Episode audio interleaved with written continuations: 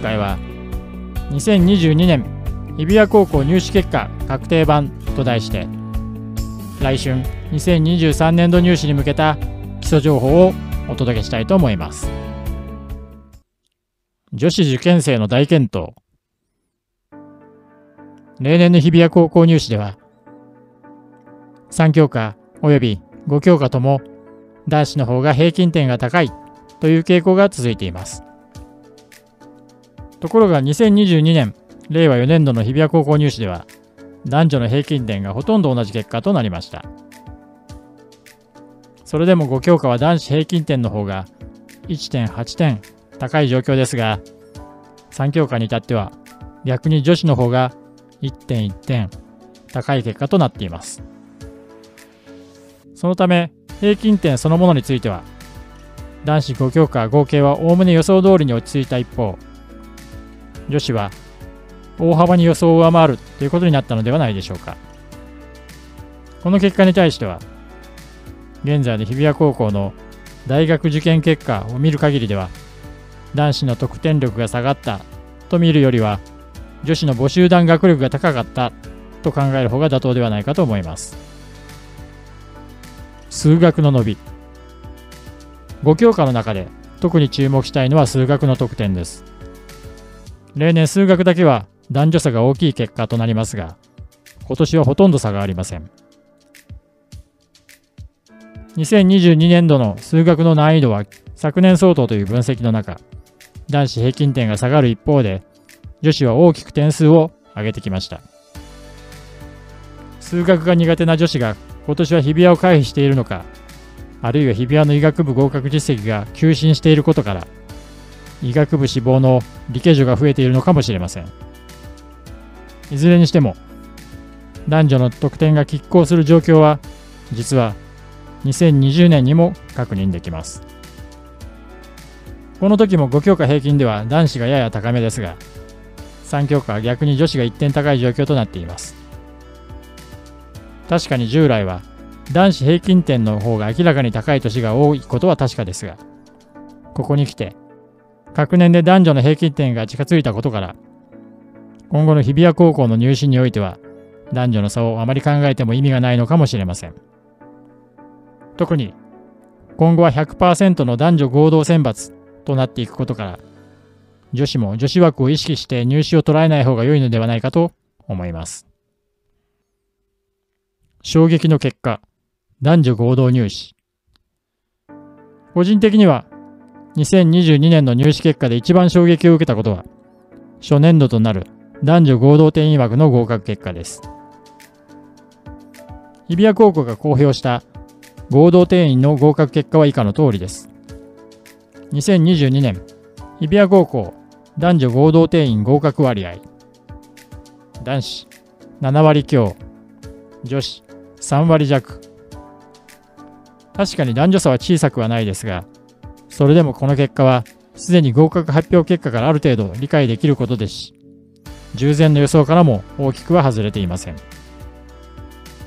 それよりも驚くべきは、先ほど見た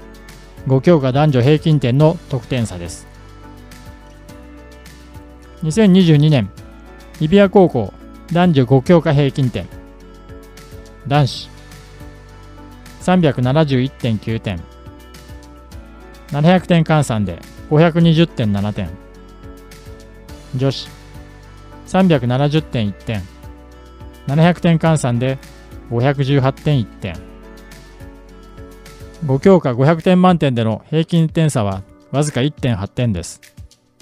これを合否判定の700点換算にした場合は1.4倍に開くため2.6点差となります。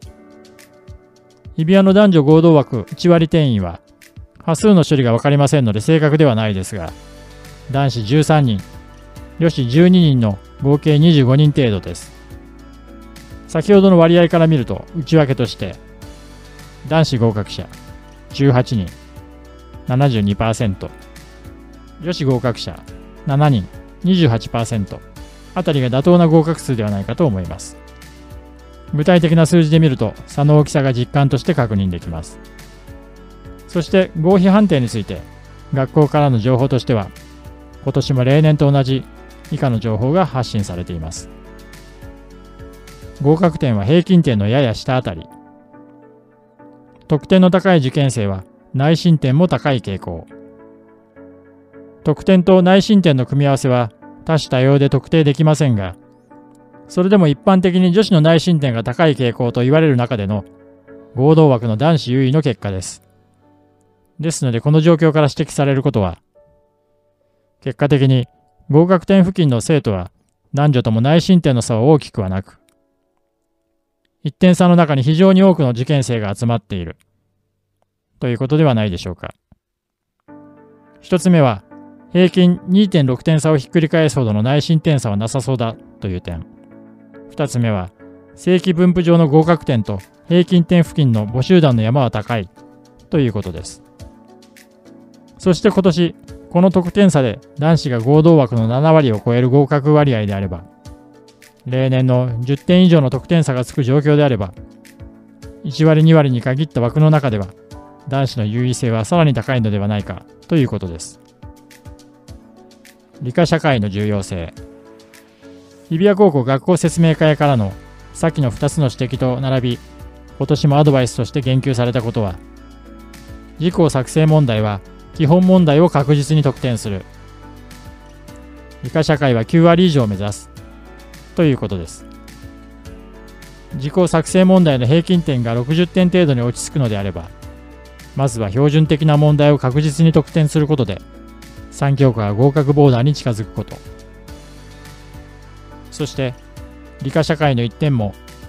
事項作成問題の難易度の高い英数国の問題の1点も同じ合否判定価値であるならば、理社で足を引っ張らないようにすること。重点校の受験生は、共通問題の理社よりも、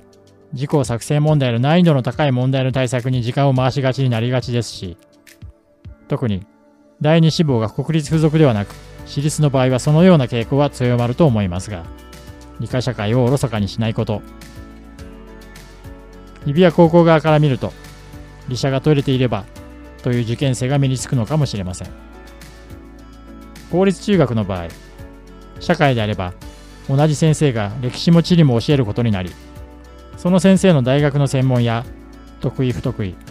あるいは好き嫌いにより、学校授業の進捗が遅れがちです。どう考えても卒業までに終わらない進捗で進む場合も多いようです。理社の場合はそのように学校の授業を頼りにすると後回しになりがちで、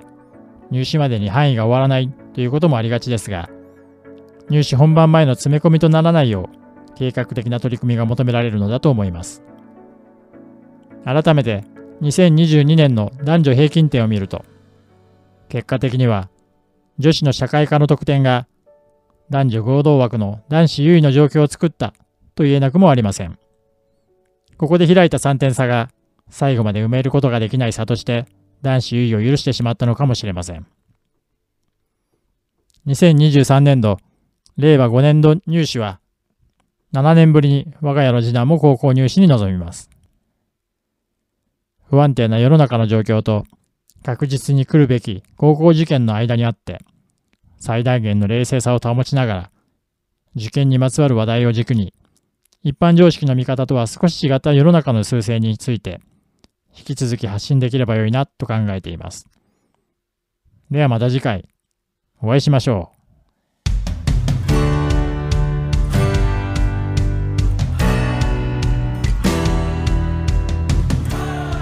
日比谷高校を志す君に送る父の言葉この番組は家族帯同で海外赴任を経験し東大生の子を持つ父親が東京23区内での生活や高校受験を通じ子育てや教育住まい暮らしに役立つヒントを発信するチャンネルです。日本語をこえなく愛するとともに海外や都外から東京都内に転入する子育て家族を応援します。ご案内は私東京子育て研究所モンバパパがお送りします。この機会にぜひチャンネル登録をお願いいたします。また Twitter、Instagram、ポッドキャストでも情報を発信しております。合わせてぜひフォローをお願いいたします。ではまた次回お会いしましょう。